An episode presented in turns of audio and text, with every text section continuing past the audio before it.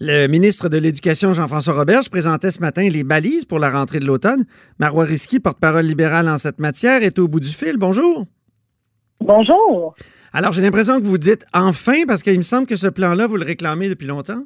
Oui, euh, on voulait vraiment savoir à quoi va ressembler la rentrée scolaire 2020 euh, pour nos enfants et surtout comment on va s'assurer euh, de pallier à tout retard potentiel que certains auraient pu avoir, euh, parce qu'il faut comprendre euh, que c'est depuis le mois de mars que certains ne sont pas retournés à l'école.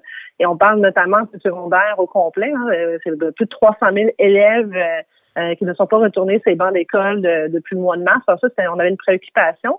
mais je suis un peu surprise que le ministre parle de protocole, mais n'a pas déposé de protocole. Donc, il s'en remet aux commissions scolaires pour faire un protocole. Moi, je, m'attendais plus de voir un, ministre euh, qui nous dit voici nos standards et qui mhm. peut avoir des déclinaisons euh, pour vraiment euh, avoir de la flexibilité selon les équipes écoles, mais à tout le moins d'avoir des standards pour tout pour tout le Québec. Là. À quoi vous pensez comme standard? Vous expliquez un petit peu plus là.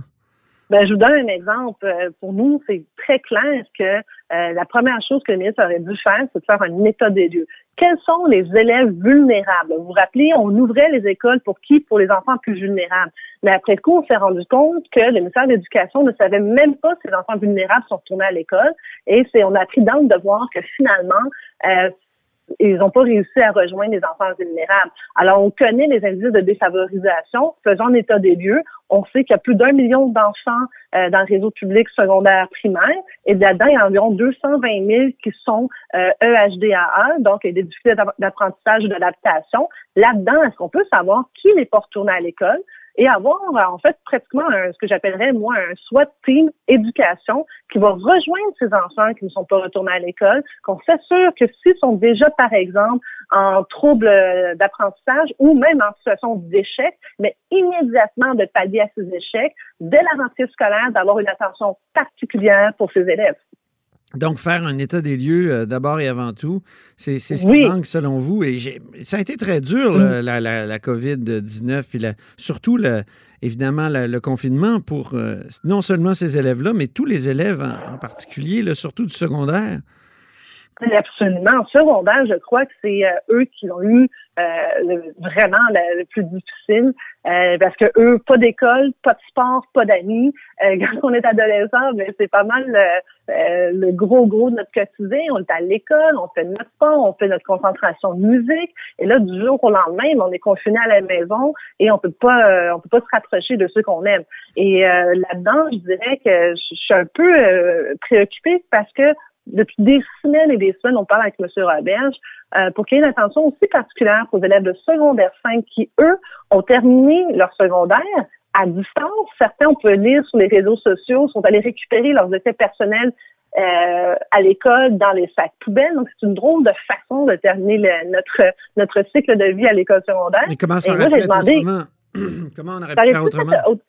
De la même façon qu'on a organisé l'épicerie, que si on dit aux jeunes qui sont capables d'aller travailler au Costco, euh, sont capables d'aller travailler au Tim Hortons, mais sont pas capables de retourner à l'école, récupérer correctement leurs affaires. On aurait été capable, là, il me si on s'organise au niveau sanitaire, on aurait pu avoir des journées euh, avec euh, en ordre alphabétique, aller récupérer vos effets, euh, que ce soit beaucoup mieux fait. Et depuis le début, on aurait pu récupérer les effets scolaires. Depuis le début, début, il y a même certaines écoles, parce que pendant deux jours de flottement, le ministre avait dit, vous pouvez retourner récupérer vos matériels euh, et effets personnels à l'école. Et deux jours plus tard, il a fermé boutique. Il a dit non, finalement, vous retournez plus. Alors, certaines écoles ont été capables de bien euh, organiser euh, la récupération des effets personnels à l'école. alors que d'autres endroits, ils n'ont pas eu le temps parce que le ministre a changé d'idée, un peu comme il a changé aussi rapidement pour les camps de perfectionnement. Le 1er juin, c'était oui pour ceux que malheureusement ne pouvaient pas retourner en présence physique à l'école on peut ouvrir euh, les, écoles nécessairement pour les aider davantage. Puis deux jours plus tard, ils fermaient boutique et ça crée la déception chez les parents puis chez les élèves qui pensaient pouvoir enfin avoir un peu de, de répit, puis de se dire, ben oui, même si c'est, on sait, on sait très bien qu'on on peut pas récupérer en deux semaines trois mois d'école, mais c'est pas uniquement ça l'objectif. C'était aussi euh, de voir ceux qui avaient peut-être d'autres euh, difficultés. Des fois, c'est des difficultés à la maison. C'est pour ça que plusieurs experts disaient l'école, c'est pas juste apprendre les mathématiques et le français. Il y a aussi tout le développement de la personne, le développement de l'estime de soi. Alors ça, là-dessus, je vais attendre que le ministre euh, particulièrement pour les élèves de secondaire 5, nous, a demandé qu'il y ait aussi un camp de perfectionnement à l'automne. Ça existe déjà dans les cégeps, les mises à niveau, euh, que ce soit offert sur une base volontaire, gratuite, euh, vraiment que les élèves de secondaire 5 soient accompagnés. Mais moi, ce qui me préoccupe, c'est que tantôt, dans son point de presse, il a dit il est souhaitable que euh, pour ceux que c'est la première fois qu'ils rentrent au cégep, ben, qu'ils aient une priorité. Est-ce que c'est souhaitable ou est-ce que c'est demandé? Et c'est là que le ministre doit montrer son leadership pour dire non, je comprends que les élèves de secondaire 5, c'est une transition, c'est une étape charnière et ils ont et elles ont la mhm. priorité. Mais là, il y, a secondaire 4 et secondaire 5 ne seront pas à l'école. L'école va être ouverte, mais ils ne seront pas, d'après ce que j'ai compris. Ben, ils ne seront pas nécessairement tous à l'école en même temps. Nous, on l'avait déjà proposé depuis le mois de mars d'avoir un autre lieu, de choisir par exemple le musée des beaux-arts, le centre des sciences ou même des amphithéâtres et de demander aux étudiants du baccalauréat en éducation ou en adaptation scolaire ben, de venir euh, superviser ces classes. Comme ça, on est capable de regrouper des élèves ensemble et ça leur permet aussi de sortir de la maison, euh, de continuer à socialiser avec les autres enfants. Euh, j'aime beaucoup l'expression euh, de la pédiatre, Madame la docteur Roy. Elle dit, c'est aussi important que les enfants ne prennent pas à avoir peur de l'autre. Alors, il n'y a pas juste d'apprentissage qui doit être fait, aussi d'autres objectifs que l'école doit atteindre avec les enfants. Mais ça, ça, va peut-être se faire avec secondaire 4 et secondaire 5. Nous, on l'a demandé, c'était pas, nous, on l'a proposé depuis le mois d'avril. On est toujours en attente. Et aujourd'hui, dans son point de presse, le ministre n'en a pas fait mention, mais pas du tout. En fait, il se remettait au protocole aux commissions scolaires. Alors là, ce moment-ci, c'est plutôt à lui de s'assurer qu'il y a les ressources nécessaires. Prenons un dernier exemple. C'est pas normal que moi, euh, mardi soir, euh, j'ai des parents, des enseignants qui sèchent sur un comité, euh, conseil d'établissement du euh, de l'école secondaire du Saint-Pagé qui compte 1380 élèves et qu'ils ont fait des demandes par centaines de recevoir des euh, outils technologiques, soit un iPad, soit un ordinateur, pour toute l'école. Une école qui est cotée 10 sur 10 sur l'échelle de défavorisation a reçu qu'une seule tablette électronique. Là-dessus, le, ministre là, doit faire un suivi, un suivi urgent, car de nous dire que c'est souhaitable. On sait tous ce qui est souhaitable, mais on veut que ça se fasse. Confinement, est-ce qu'on est allé trop loin euh, pour les élèves? Est-ce qu'on aurait dû euh, tout de suite, euh, dès le départ, euh, faire plus attention? Je sais que c'est facile, peut-être, là, à ah, posteriori, mais... être gérant d'estrade, ça m'intéresse pas. Par contre, ce que je peux vous dire, depuis le jour, le 12 mars, en fait, immédiatement, j'étais en communication avec Jean-François Roberge. Moi, j'avais demandé clairement l'après-midi 12 mars, fermons les écoles. les enfants reviennent en plus de, de, la semaine de relâche. Plusieurs sont partis en vacances. la sage décision qui devait être prise immédiatement le 12 mars, c'était de fermer les écoles. Là-dessus, il y a la tergiversation pendant environ 24 à 48 heures. Finalement, ça a été fait. Mais par la suite, nous, on s'est toujours mis, euh, quand je dis nous, c'est euh, mes collègues Jennifer McCarron, Francine euh, Charbonneau, Véronique Yvon, Christine Labrie, on s'est mis en mode solution. Ce que moi, j'aimerais que le ministre retienne là-dedans, c'est que nous, on veut travailler avec lui, les parents aussi, les enseignants aussi, et que il faut juste que ça aille un peu plus vite au niveau de l'action, les prises de décision, parce qu'on peut pas nous proposer au mois d'avril d'avoir des camps de perfectionnement pour les enfants du secondaire qui ne peuvent pas retourner. Puis finalement, que l'annonce est faite le 1er juin, alors qu'on est en train de fermer les écoles, puis partir en vacances. Il y a eu vraiment trop de flottement. Alors, il faut que la temps de réaction soit beaucoup plus rapide. Manque de leadership, euh, il tarde à prendre des décisions. Coudon, ce ministre-là, est-ce qu'il devrait être un candidat au remaniement? Ça, c'est la prérogative de chaque chef, comme vous le savez je commencerai pas à me mêler des remaniements des autres partis. Euh, j'ai eu bon remaniement aujourd'hui à moi. un petit euh, remaniement, vous avez, vous avez perdu que stratégie numérique?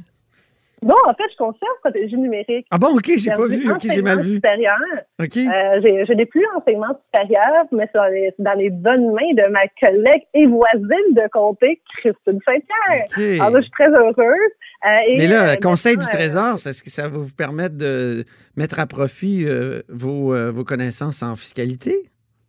Oui, et aussi de parler davantage des paradis fiscaux. Et ça, c'est sûr, sûr, sûr que je suis très, très contente. C'était une des raisons principales que j'ai fait le soin en politique, c'est pour parler des paradis fiscaux, mais aussi pour m'assurer que justement, qu'à quel dépôt et placement du Québec, là, entendre le message euh, des politiciens quand on dit c'est le temps que vous sortez des paradis fiscaux, faites-nous un plan on aimerait les entendre, mais sinon, moi, j'ai plein de suggestions pour pas eu placement du Québec pour s'assurer que tranquillement, pas vite, là, ils dirigent vers la bonne voie puis être euh, arrêté de faire affaire avec les paradis fiscaux. Donc, Jean-François Robert, je voulais pas répondre sur le fait qu'il doit être remanié ou non.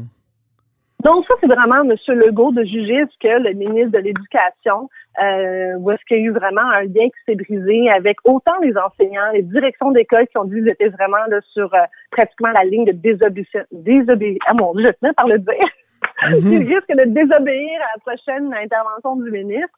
Euh, évidemment, les élèves, quand on reçoit des lettres très, très bien écrites des élèves de secondaire qui se sentent abandonnés par euh, par, par le ministre, euh, là-dessus, c'est vraiment au ministre de regagner la confiance, si possible, euh, de tout le monde, mais c'est sûr qui est coupé du réseau présentement.